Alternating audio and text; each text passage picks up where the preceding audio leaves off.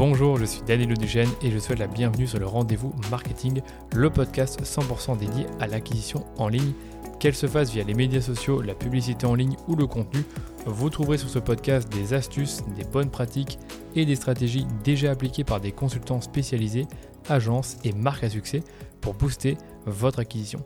Et quant à moi, je me charge de tout dégrossir avec mes invités ou en solo afin que vous puissiez mettre en pratique ces conseils et ces stratégies dans votre business. Mais attention, dans le digital, ce qui était vrai aujourd'hui ne le sera peut-être plus demain, alors abonnez-vous à ce podcast pour rester constamment à jour. Ce podcast est rendu possible par DHS Digital, l'agence Social Ads experte en publicité Facebook que j'ai lancée pour accompagner les marques, jeunes ou établies, à accélérer leur croissance pour y arriver, on a développé une approche de la publicité qui combine expertise des leviers social ads, expertise créa et conseils stratégiques pour l'e-commerce. Et si vous cherchez justement à diminuer vos coûts d'acquisition ou scaler vos campagnes, je vous donne rendez-vous sur dhsdigital.eu pour m'en dire plus sur votre business. Bon épisode. Ça y est, nous sommes en 2023, bonne année et bonne santé tout d'abord. Donc comme chaque début d'année, j'aime bien faire un bilan de l'année qui s'est écoulée et vous le partager sans langue de bois. L'année passée, vous avez été plus de 2400 à écouter le bilan de 2021, donc j'espère que vous serez encore plus cette année. Et si c'est le cas, bah, je devrais encore faire plus attention à ce que je dis dans cet épisode. L'idée, c'est vraiment de vous plonger avec le plus de transparence possible dans le développement d'une jeune agence digitale, tout en vous partageant ce que moi j'apprends chaque année en tant que chef d'entreprise. C'est pas tous les jours facile, mais c'est une expérience qui m'apprend énormément de choses, et pas seulement du point de vue business, mais également dans bien d'autres sphères de la vie, comme les relations, comme le management, euh, la santé mentale, euh, et plein d'autres choses. Je dirais également la gestion des émotions. Au niveau de l'agence, je précise pour ceux et celles qui ne me connaissaient pas avant que ça fait maintenant trois ans et demi que l'agence DHS Digital existe. On était au départ une simple agence de publicité Facebook avec quelques petits clients, donc je dis bien en taille, et aujourd'hui on propose de plus en plus de services, donc on y reviendra, et nos clients sont de plus en plus ambitieux et exigeants au fur et à mesure qu'on se développe. Et ce que je vous propose aujourd'hui, c'est de vous faire un bilan complet de l'année 2022 qui vient de se terminer et de vous partager nos objectifs, mais également mes propres objectifs pour 2023.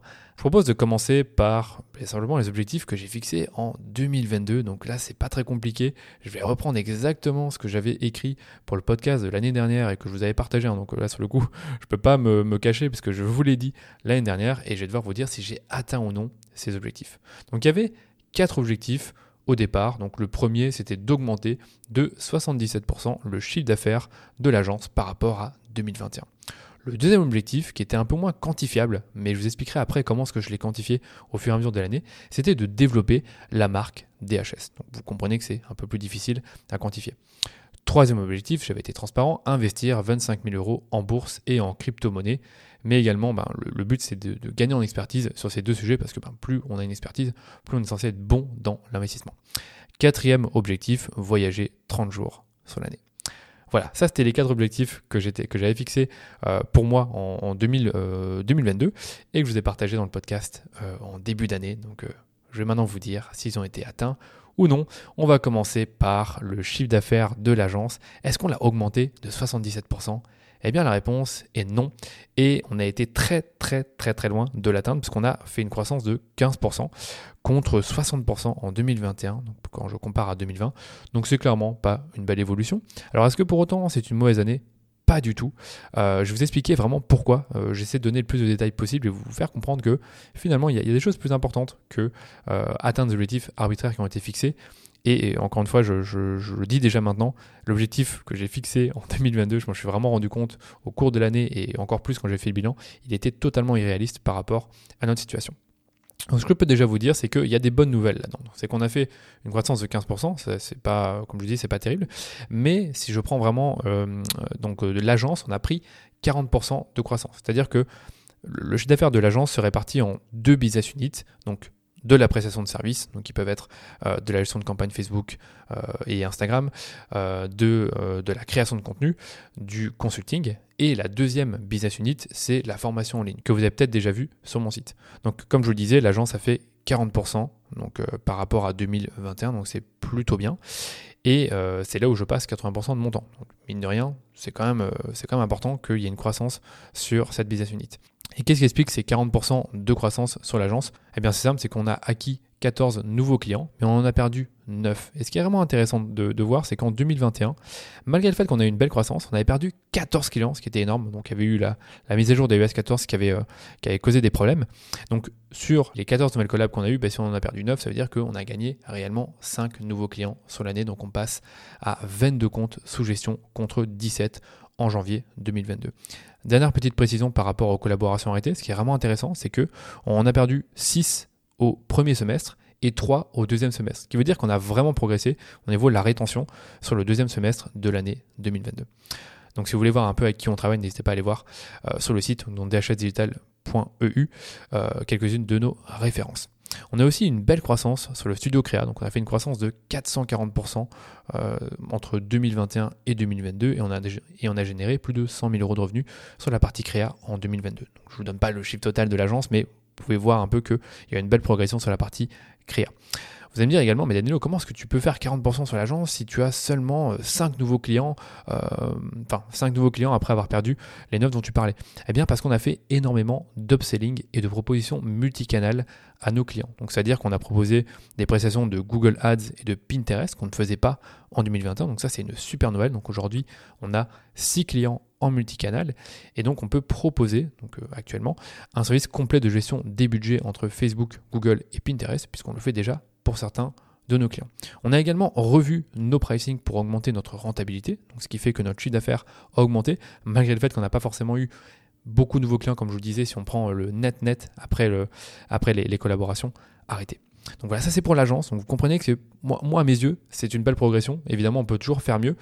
Euh, et du coup, vous allez dire, ok, mais si tu progresses autant sur l'agence, bah, qu'est-ce qui a fait que tu as euh, fait, que 15% sur l'année? Eh bien, parce que les formations en ligne qui se sont énormément développées en 2020 et 2021, qui étaient des années de Covid, rappelez-vous. Donc euh, on avait tous, on était tous beaucoup à la maison. certains avaient quand même des salaires malgré le fait qu'ils ne travaillaient plus. Donc l'économie n'était pas si mal et les salaires n'étaient pas si mal non plus. Donc naturellement, les gens consommaient acheter du contenu, ne, avait temps aussi également de consommer ce contenu puisqu'il était plus souvent à la maison. Sauf qu'en 2022, vous le savez, l'économie s'est un peu contractée. Il y a eu notamment ben, l'inflation et les, salaires qui n'ont pas forcément suivi. Et donc, s'il y a de l'inflation, ben, le pouvoir d'achat diminue. Et ça, et ça, je pense que malheureusement, ça a causé des soucis pour la vente de formations en ligne parce que quand j'ai fait des analyses, fondamentalement, on avait le même trafic sur les pages de vente, mais des taux de conversion qui étaient beaucoup moins bons. Et donc, euh, quand je fais le total de, de tous les revenus générés par les formations, eh bien c'est moins 20% par rapport à 2021, en sachant que ça représente, euh, enfin ça représentait en 2021 un peu plus de 30% du revenu. Aujourd'hui, ça représente moins de 30% du revenu euh, total de l'agence. Donc voilà, ça c'est ce qui explique, comme je vous disais, en partie les, 15% de croissance sur l'agence en 2022. Euh, pour autant, je vous le dirai après, pour moi, 2022 a été une très bonne année, euh, bien meilleure que 2021, alors qu'en 2021, on a fait 60% de croissance par rapport à 2020. Donc vous comprenez que ma priorité, ce n'est pas de faire le plus de chiffres. Deuxième objectif, développer la marque DHS. Donc est-ce que ça a été atteint? Je pense que oui. Encore une fois, je dis je pense parce que l'objectif n'était pas fixé avec vraiment un KPI cible, il y en avait plusieurs. Donc je vais en prendre quelques-uns. Donc par exemple le podcast, donc, qui est produit par l'agence, a fait 225 000 écoutes sur l'année 2022 contre 100 000 en 2021. Donc on peut déjà dire que c'est une belle croissance. Sur LinkedIn, 1,7 million de vues. Euh, je n'ai pas comparé par rapport à 2021, mais selon moi, c'est plus. Euh, sur le LinkedIn de l'agence, on a eu 500 nouveaux abonnés, on a eu 4500 visiteurs sur la page en 2022 et on a fait plus de 30 000 impressions. Donc c'est pas mal. Euh, là sur le coup, j'ai pas comparé avec 2021, j'aurais peut-être dû. Euh, sur Instagram, bah, là c'est sûr qu'on a progressé parce qu'on avait un, compte avec peut-être 100, 150 abonnés. Là on a un peu plus de 800 abonnés, donc on a gagné, je pense, 600 voire 700. On a publié 57 posts et je pense que si vous allez sur le compte Instagram de l'agence et que vous allez un peu regarder ce qu'on a fait, bah, vous voyez un peu plus qui on est, qu'est-ce qu'on fait, qui sont nos clients. Donc c'est des choses qui n'étaient pas forcément présentes auparavant. Au niveau du site, on a attiré 12 714 visiteurs contre 10 700 en 2021. Donc c'est une progression de plus ou moins, enfin un peu plus de 20%. Donc là c'est cool. Et surtout, ce qui était important pour moi, c'était de repositionner l'agence en tant qu'agence social ads experte en publicité Facebook et plus uniquement en tant qu'agence qui ne fait que de la pub Facebook. Et pour moi, ça, ça a été atteint. Donc comme je vous le disais, malgré le fait que l'objectif n'a pas été rendu quantifiable, moi je trouve qu'il est atteint. On a fait les efforts nécessaires pour développer la marque. Est-ce qu'on aurait pu faire plus avec l'effectif qu'on a en interne? Oui, peut-être, on aurait pu faire peut-être plus de posts LinkedIn ou Instagram, mais pour moi, c'était pas possible de faire plus de podcasts. On le fait déjà deux par semaine. Lancer une chaîne YouTube, honnêtement, j'aurais pas eu le temps de le faire. Et produire des articles de blog, donc ça, je le précise pas, mais j'ai quand même un blog qui euh, a plus de 150 articles, euh, dont la plupart sont à jour. Donc je peux vous dire que n'était pas la priorité sur le coup de produire d'autres articles de blog euh, qui sur le coup permettent aussi de, faire connaître l'agence puisque je parle de l'agence dans mes articles. Voilà, ça c'est pour le deuxième objectif, donc je considère qu'il est atteint. Troisième objectif, investir 25 000 euros en bourse et en crypto-monnaie. Est-ce que cet objectif a été atteint? Euh, Pas totalement, donc je vais tout vous expliquer.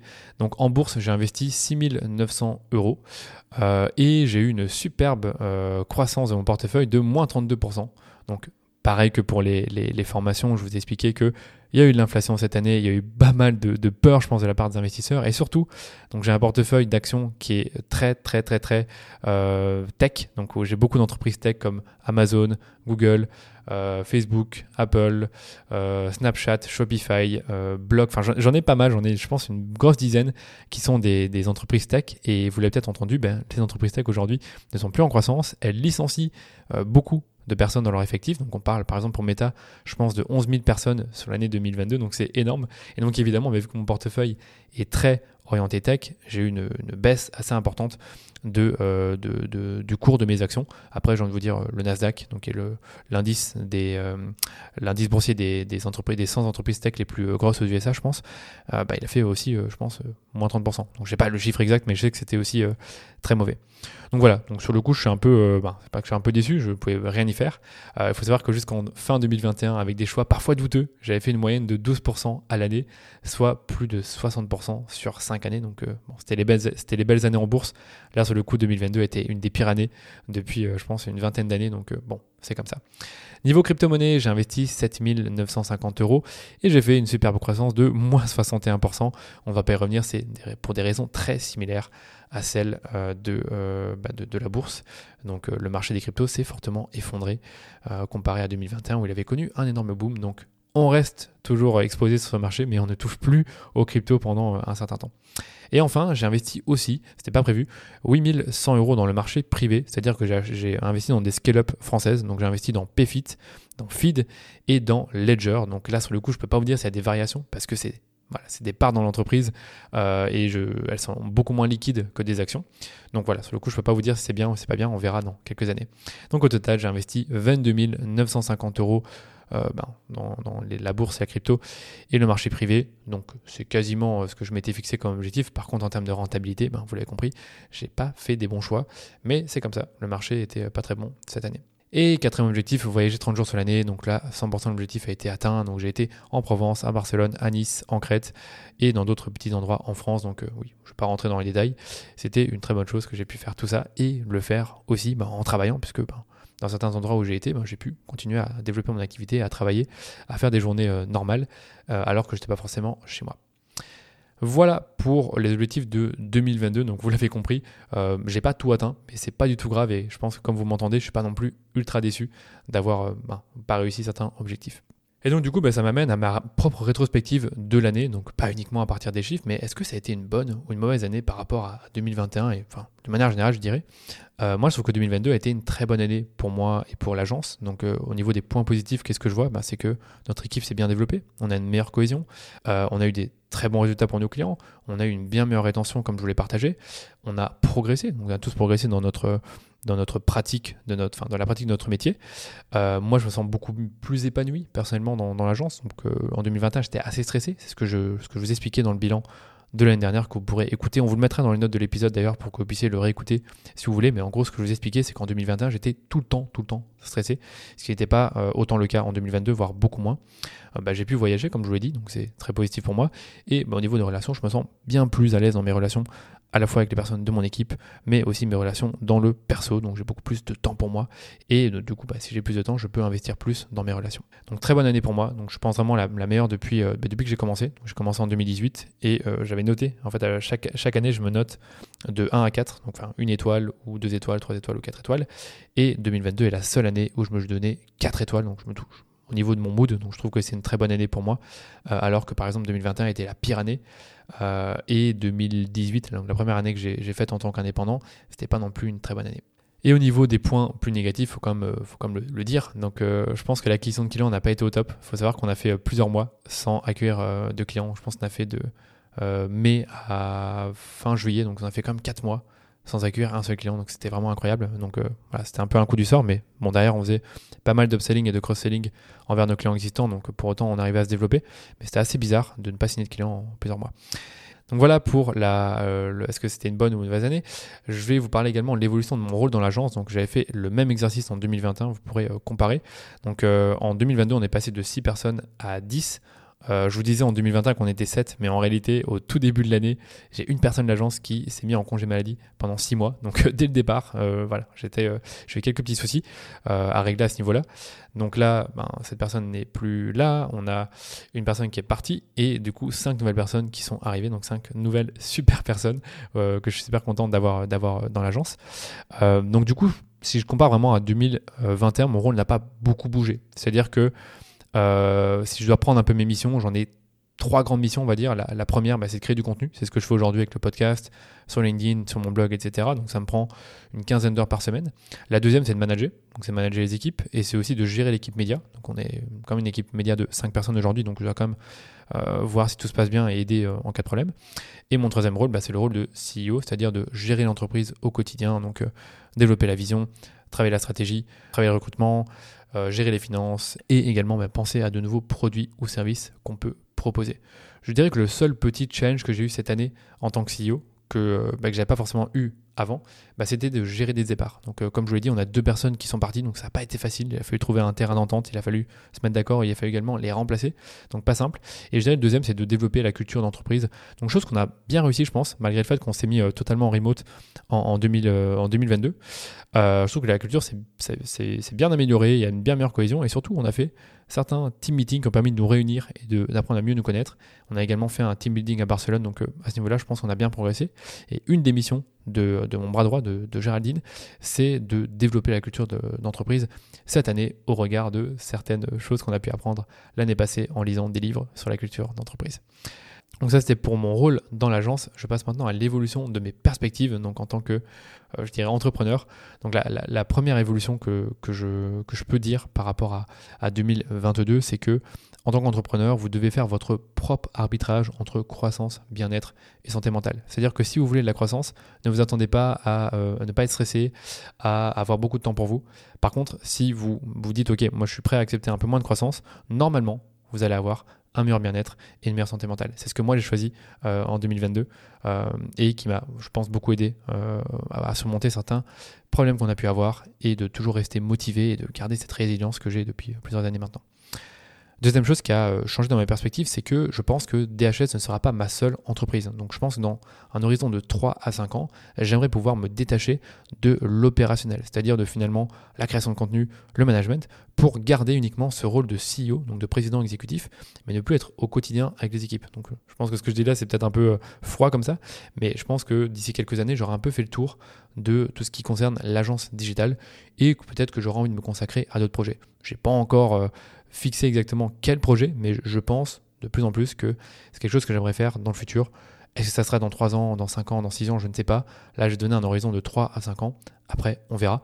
Et du coup, bah, comme je pense à ce genre de choses, bah, je suis de plus en plus prêt à céder une partie des parts de l'entreprise aux personnes dans l'équipe d'HS qui s'investissent pour développer le projet. Voilà, donc ça c'était pour le rôle de l'agence et mes perspectives. Je vais maintenant vous donner euh, mes, leçons en 2022 et mes échecs. Donc je vais vous partager quelques leçons donc première leçon que je peux vous partager, c'est que tant que manager, il est plus intéressant de donner de la liberté et de la responsabilité à une équipe plutôt que de chercher à tout contrôler. Donc en gros, en tant que manager, vous donnez du contexte, vous donnez une direction à votre équipe et vous évitez en fait tous les contrôles qui sont un peu, euh, chiants à la longue pour, tout le monde et de façon à encourager la créativité, l'innovation et accélérer les prises de décision. Parce que si vous contrôlez tout, bah, malheureusement, les prises de décision sont ralenties et vous, bah, vous êtes toujours un peu plus débordé en tant que manager. Une autre leçon que je peux dire, et là un peu plus négative, c'est qu'une seule personne, de par sa mauvaise volonté ou de par son manque de motivation, peut casser toute une dynamique d'équipe. Donc si vous êtes une dizaine de personnes et qu'il y en a une qui tire la gueule, euh, qui n'est pas motivée, qui fait, je sais pas moi, des erreurs, etc., eh bien ça peut casser une dynamique de groupe. Donc une seule personne, et ça, c'est un peu triste. Et une troisième leçon que je peux vous donner, qui est un peu plus personnelle, c'est que l'émotionnel pour moi joue un rôle clé dans les accomplissements. C'est-à-dire que aujourd'hui, je pense beaucoup à comment gérer mes émotions et comment je peux les utiliser pour atteindre mes objectifs. Donc ce que je fais, ce qui est plus logique je pense, c'est d'utiliser des émotions qui sont positives comme l'envie, l'enthousiasme, l'espoir pour initier une action, un mouvement ou un projet. Et par contre, toutes les émotions négatives, qui peuvent être des frustrations, des affronts que j'ai pu avoir dans ma vie, euh, toutes des choses finalement négatives qui m'ont, qui m'ont fait du mal, eh bien je les utilise pour ne pas abandonner le projet en cours de route. Donc c'est un truc qui est bête, c'est parfois des choses que je fais euh, simplement en courant, c'est je me dis ok, je suis fatigué, j'ai envie d'arrêter, mais je vais continuer parce que j'ai envie de pas donner raison aux personnes qui ont pu ne pas croire en moi. Donc ça c'est un truc qui est, c'est un hack mental qui est, bête, mais euh, qui marche beaucoup pour moi. Donc c'est une leçon que j'ai beaucoup retenue pour 2022. On passe maintenant aux plus grands échecs que j'ai pu avoir en 2022. Donc il y en a un qui est exactement le même qu'en 2021, mais également le même qu'en 2020 et 2019. C'est que j'ai pas réussi à me créer une routine matinale de champion. Donc euh, franchement, il n'y a, rien à faire. J'arrive pas à me lever tôt le matin et avoir une routine matinale. Euh, je pense vraiment que c'est possible de le développer. Je pense juste que je m'y prends pas correctement. Donc euh, je vais pas y revenir dans ce podcast, mais voilà, c'est encore une déception. un autre échec, mais encore une fois, c'est pas vraiment euh, l'échec de l'année, c'est que ben, je voulais qu'on ait un portefeuille client qui dépasse les 30, les 30 entreprises. Et là, malheureusement, ben, on n'est pas à 30. Donc euh, voilà, c'est un petit échec pour moi, mais je pense vraiment que cette année, on, l'atteindra. Et dernier échec, donc là sur le coup, c'est encore une fois de ma faute, c'est que j'ai pas réussi à déconnecter de mon activité le soir et les week-ends. Donc euh, je travaille beaucoup moins qu'avant les week-ends, mais il m'arrive encore de bosser quelques heures. Et cette année, ce que je veux en gros, c'est ne plus travailler le dimanche, hormis pour préparer ma semaine. Donc voilà, on verra si j'y arrive. Et par contre, le soir, normalement, je devrais y arriver puisque je me suis créé une session euh, sur mon ordi. Donc j'ai pas, pas deux ordis, j'ai qu'un ordi. Et donc j'ai fait une deuxième session euh, dans laquelle ben, je n'ai pas du tout euh, le Slack, les emails, etc. Voilà, au niveau des habitudes cultivées, donc en 2021, je vous avais partagé quatre habitudes que j'ai cultivées durant cette année et deux que j'ai finalement abandonnées, donc je voulais reciter. Donc la première habitude, c'était de me lever avant 7h30, donc ça j'y arrivais beaucoup en 2021. La deuxième habitude, c'était le deep work. Donc celle-là, je l'ai conservée, c'est-à-dire de travailler sans interruption. Euh, la troisième, c'était de ne pas utiliser mon téléphone avant 10 heures. Donc j'ai vraiment très très bien réussi cette habitude-là en 2021. Et la quatrième, c'est le jeûne intermittent. Et donc les deux que j'ai conservés en 2022, c'est le deep work et le jeûne intermittent. Par contre, vous l'avez compris, je me suis levé un peu plus tard et euh, je n'ai euh, pas réussi en fait à me contrôler et j'ai utilisé mon téléphone dès le matin. En 2022, est-ce que j'ai développé de nouvelles habitudes? Eh bien malheureusement non. J'étais un peu plus flemmard à ce niveau-là. La seule vraie habitude que je pense avoir euh, développée, enfin c'est même sûr, c'est que je consomme des compléments alimentaires tous les jours. Donc c'est-à-dire que j'en ai le matin, le midi et le soir ça joue beaucoup sur mon bien-être, sur mes émotions, sur ma productivité. Donc voilà, je, dirais que c'est une bonne habitude euh, positive que j'ai cultivée et je ne m'y attendais pas forcément au départ. Et dernier petit point sur euh, l'année 2022 et puis après je passe à 2023, euh, c'est tout ce qui concerne les apprentissages que j'ai pu faire. Donc je parle des livres que j'ai pu lire, des formations que j'ai pu suivre et des, bah, des compétences que j'ai pu développer. Donc au niveau des livres, j'ai lu 18 livres donc 4 euh, de moins que 2021, mais voilà, j'ai appris beaucoup de choses avec ces livres. Je peux vous en donner quelques-uns qui devraient vous intéresser. Le premier, c'est La règle, pas de règle, donc Netflix et la culture de la réinvention. Un super livre sur la culture d'entreprise et le management que je vous conseille de lire.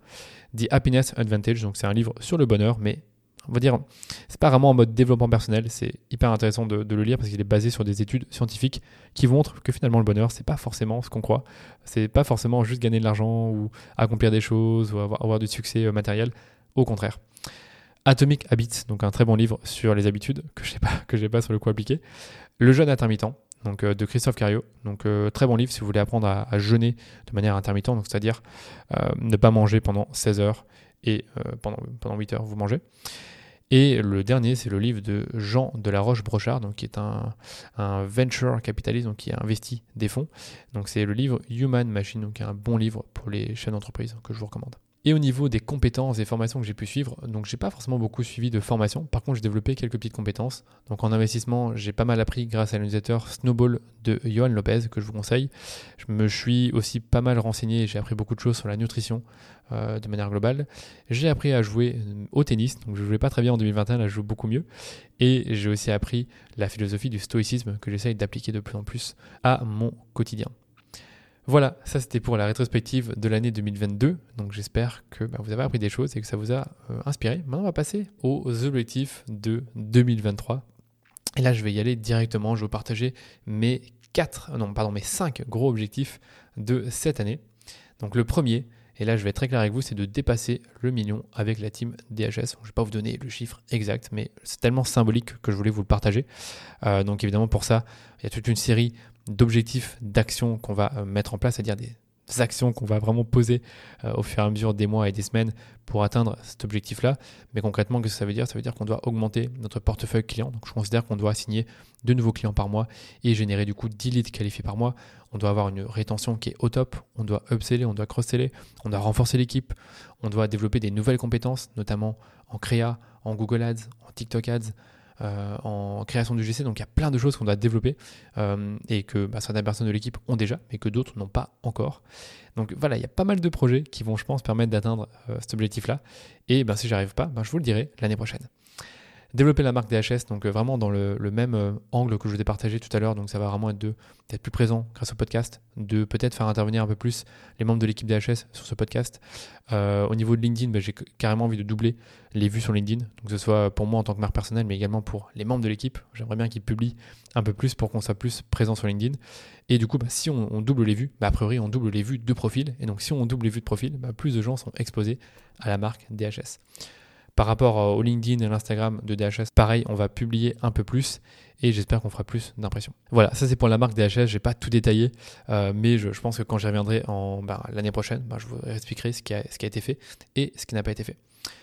Troisième objectif, donc là qui est plus personnel, c'est d'investir 25 000 euros sur l'année. Donc je me dis pas, est-ce qu'il faut investir en bourse, en crypto, dans l'immobilier, etc. Donc ce que je pense faire, à mon avis, c'est de chercher d'autres opportunités en bourse. Donc je pense qu'on va éviter la tech cette année. Donc euh, tout ce qui est Tesla, euh, Facebook, etc. On va peut-être plus y toucher, euh, à moins que vraiment il y ait un, rebondissement, que ça commence à aller un peu mieux, mais je, ne suis pas tellement certain.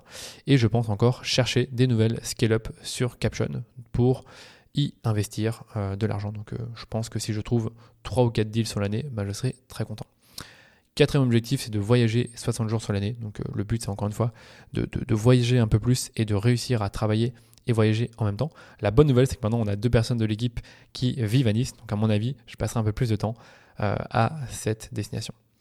Et le cinquième objectif qui est très personnel, c'est de courir un 10 km en 40 minutes. Donc c'est un objectif que je m'étais fixé au cours de l'année 2022 quand j'ai commencé à courir un peu plus. Euh, et je suis arrivé jusqu'à, je pense, 42 ou 43 minutes. Je pense que c'était un truc comme 42 minutes, euh, si je dis pas de bêtises. Euh, puis après, je me suis un peu fait mal et malheureusement, bah, j'ai un peu régressé. Je suis un peu revenu en force le dernier trimestre. Donc là, actuellement, je suis plus à 44-45 minutes pour le 10 km à l'entraînement. Donc voilà, j'aurais bien réussir à courir le 10K en 40 minutes. Donc pour ça, j'ai toute une série d'objectifs d'action pour y arriver, mais je pense que c'est pas utile de, le partager aujourd'hui dans ce podcast. Et en plus des objectifs, j'aimerais bien vous partager quelques-unes de mes intentions pour 2023. Et après ça, on termine par la méthodologie que j'utilise pour euh, atteindre mes objectifs. Donc il y a d'abord une chose que je voulais vous partager, c'est des qualités personnelles que j'aimerais renforcer. Donc la première, c'est l'empathie. La deuxième, c'est le leadership. La troisième, c'est le la discipline, pardon. Et la quatrième, c'est l'intelligence émotionnelle. Donc ça, ce sont des qualités que je veux renforcer euh, pour moi, mais aussi pour euh, la gestion de l'entreprise. Donc on verra si j'y arrive et j'essaierai de me, euh, de me challenger pour y arriver. Quelles sont les habitudes que j'aimerais démarrer cette année? Donc là, vous allez rigoler. Donc me réveiller à 7h du matin, donc on verra si j'y arrive. jeûner une fois toutes les deux semaines, donc vraiment faire un jeûne de 24 heures, donc à voir. pas de téléphone avant 10h et pas de réseaux sociaux avant 11h ça va pas être facile. Euh, j'aimerais apprendre à méditer, donc euh, là sur le coup je vais vraiment m'y tenir. Donc euh, je vais tester 10 minutes par jour le soir. Et enfin, j'aimerais reprendre le stretching et les automassages, donc les étirements, pardon, chose que j'avais un peu abandonné cette année, alors que je faisais tout le temps en 2021. Quand j'avais le temps, bah, je regardais un film et je faisais des automassages et des étirements, chose que je ne fais plus maintenant. Quelles sont les habitudes que je veux continuer à renforcer? Ben, Le deep work et le sport 5 fois par semaine. Qu'est-ce que je veux apprendre cette année? Quelle formation je veux suivre? Eh bien, j'aimerais apprendre l'italien, donc avoir un niveau B1. Euh, j'ai déjà commencé. Euh, j'aimerais apprendre la méditation, comme je vous l'ai dit, et j'aimerais également progresser en réseautage. Est-ce qu'il y a des livres particuliers que je veux lire? Oui, donc il y a 24 livres au total que j'aimerais lire. Euh, je vais t'en partager quelques-uns. Je regarde un peu ma liste. on a le, livre des décisions, ça a l'air plutôt pas mal, de Michael Krogerus, donc, euh, qui donne pas mal de frameworks pour prendre des décisions. Euh, la biographie de Tiger Woods, donc elle a l'air intéressante. Après, il y a toute une série de livres euh, qui proviennent de Ryan Holiday et qui concernent le stoïcisme. Donc, il y en a quelques-uns. Donc, il y a Discipline is Destiny, Ego, Ego pardon, is the enemy, The obstacle is the way. Donc voilà, pas mal de, livres liés à ça. Headstrong, donc c'est un livre sur le biohacking de Dave Asprey. Eleven Rings de Phil Jackson, donc il y a un super livre sur le management. Donc euh, Phil Jackson était l'entraîneur euh, des Chicago Bulls et de, des Los Angeles Lakers et il explique un peu toutes les leçons qu'il a pu retirer de ses expériences d'entraîneur de, ces deux grandes équipes mythiques avec deux joueurs mythiques, Michael Jordan et Kobe Bryant. Donc euh, je me tâte de lire ce livre. Et dernière chose, à qui dois-je dire non en 2022 Donc là, vous allez rigoler. Le travail le dimanche et les réseaux sociaux avant 11h. Voilà pour mes intentions en 2023. On passe maintenant à la méthodologie des OKR que vous avez déjà partagé l'année dernière, mais je pense que c'est toujours bien de faire une petite piqûre de rappel. Donc déjà, qu'est-ce que c'est un OKR C'est une abréviation pour objectif et résultat clé. C'est un système avec lequel vous définissez des objectifs et quel résultat est associé à la réussite de l'objectif, mais également qui sera chargé de réaliser l'objectif et quelles seront les actions mises en place? Je donne vraiment un exemple très simple. Pour l'objectif développer la marque DHS, eh bien vous avez compris que on a défini euh, quelques KPI, quelques résultats qui sont associés à la réussite de, cet objectif. L'un de ces résultats, bah, c'est de faire un certain nombre d'écoutes sur le podcast. Et l'une de ces actions, eh c'était de publier un certain nombre d'épisodes sur le podcast. Pour info, on a publié 100 épisodes sur le podcast en 2022. Donc comme quoi je tiens mes promesses, donc c'est deux épisodes par semaine, sauf deux semaines durant l'année.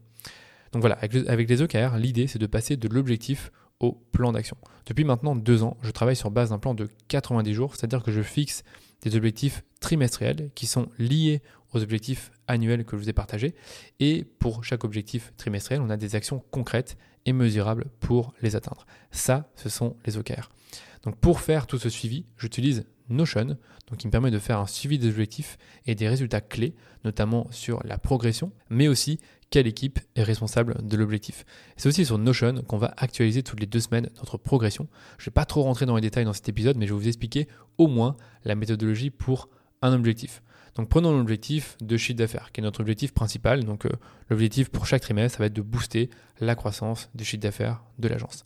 Donc pour ça, on se fixe euh, un certain nombre de résultats à atteindre. Donc on a deux équipes dans l'équipe média. Donc euh, les deux équipes, bah, pour ces équipes-là, on doit développer le portefeuille client. Donc ça veut dire soit augmenter le nombre de clients, soit augmenter les, les, nombres de services. Donc c'est-à-dire par exemple on a, 10 clients qui ne font que du Facebook Ads, ben, on va essayer de proposer du Google Ads s'ils ne le font pas encore, ou si ben, ils ont peut-être déjà une agence, mais ils veulent peut-être regrouper tout au sein d'une même agence. Donc en gros, euh, proposer d'autres services. On peut également scaler la dépense, parce que si on scale la dépense, on augmente les revenus du portefeuille. Donc vous voyez qu'il y a plein de manières finalement d'augmenter la taille d'un portefeuille client, et c'est pas forcément uniquement par de l'acquisition. On a un autre résultat clé, eh bien, vous l'avez peut-être compris, c'est d'avoir une rétention au top. Donc, en gros, un objectif qu'on a chaque trimestre, c'est de conserver un taux de rétention supérieur à 95%. Donc, en gros, ça veut juste dire que sur un portefeuille de 20 clients, on devrait normalement ne pas perdre plus de 1 client par trimestre. Donc là, vous l'avez entendu euh, tout à l'heure, euh, on a perdu 9 clients au total sur l'année 2022. Par contre, dans le deuxième semestre, on en a perdu uniquement 3, donc à peine, euh, enfin même pas 2 par trimestre. Voilà, donc ça c'était vraiment un exemple que je voulais vous donner, c'est on a l'objectif et on a les résultats clés, et pour chaque résultat, bien sûr, on a une série d'actions. Par exemple, pour les portefeuilles de chaque équipe, on a un tableau avec tous les upsells et cross-sells qu'on pourrait proposer à chacun de nos clients. Donc ce qui nous permet de réfléchir un peu à quel moment on va en parler et bah, comment est-ce qu'on pourrait aborder la chose. Et une dernière chose que je voulais également vous partager, c'est que en plus des objectifs, des OKR et des projets, on a une scorecard pour mesurer notre progression à la semaine sur base d'indicateurs clés de performance qui sont eux-mêmes liés aux OKR. Donc en gros, c'est vraiment un outil de suivi, mais vraiment très très précis. Donc par exemple, euh, pour euh, tout ce qui concerne la croissance du CA de l'agence, ben, qu'est-ce qu'on fait? C'est qu'on regarde le nombre de leads, le nombre de leads outbound, le nombre de leads qualifiés, le nombre d'appels de vente, le nombre de propositions envoyées, la valeur des contrats qu'on va signer. Euh, par exemple, pour tout ce qui concerne la marque, on va regarder les impressions chaque semaine sur LinkedIn, le, nombre d'écoutes sur le podcast et bientôt le nombre de vues sur YouTube. Oui, j'ai totalement oublié de vous préciser, c'est que comme on souhaite encore développer la marque DHS encore plus cette année, j'aimerais bien me lancer sur YouTube. Donc euh, pour l'instant, rien n'est encore fait, mais j'espère pouvoir le, faire dans ce premier trimestre de 2023. Donc voilà, ça c'est la scorecard. Donc c'est un suivi qu'on fait euh, chaque semaine, mais on fait le, on va dire, on a un rendez-vous bimensuel d'équipe pour faire un suivi de cette scorecard et des OKR. Et voilà, nous sommes arrivés au bout de cet épisode de bilan annuel du podcast Le Rendez-vous Marketing. Donc c'est le deuxième bilan annuel que je fais sur ce podcast. Donc on a eu un l'année dernière et vous pouvez le consulter dans les notes de l'épisode. En tout cas, j'espère que cet épisode un peu spécial vous a plu. N'hésitez pas à me partager votre ressenti sur LinkedIn ou sur Instagram, donc en message privé.